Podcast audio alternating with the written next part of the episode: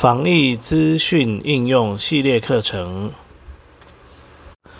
本教材为视障电脑教育训练咨询计划课程之一，由教育部委托淡江大学视障资源中心执行。陈洪佳主讲。欢迎访问我们的网站。Www 点 batol 点 net，联络电话零二七七三零零六零六。欢迎来到防疫资讯应用系列课程，这是第三讲，利用传送简讯的方式，呃，来进行简讯十连制的操作。大家平安，我是陈洪佳。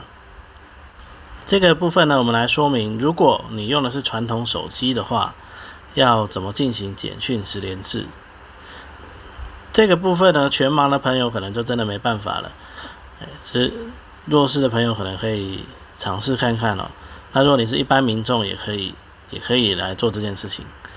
好，那要怎么使用呢？很简单。在我们看到那个简讯十连制的条码的时候呢，它其实会记载一个叫做店家代码的东西。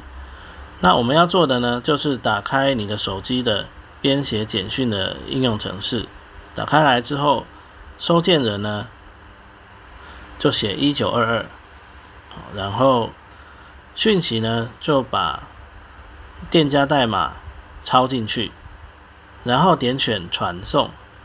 哦，这样子呢，传出去的这一则简讯呢，也同样有这个简讯十连制的功能。哦，所以这个就是如果你是用传统手机的话呢，要怎么做简讯十连制的操作的方式，跟各位分享。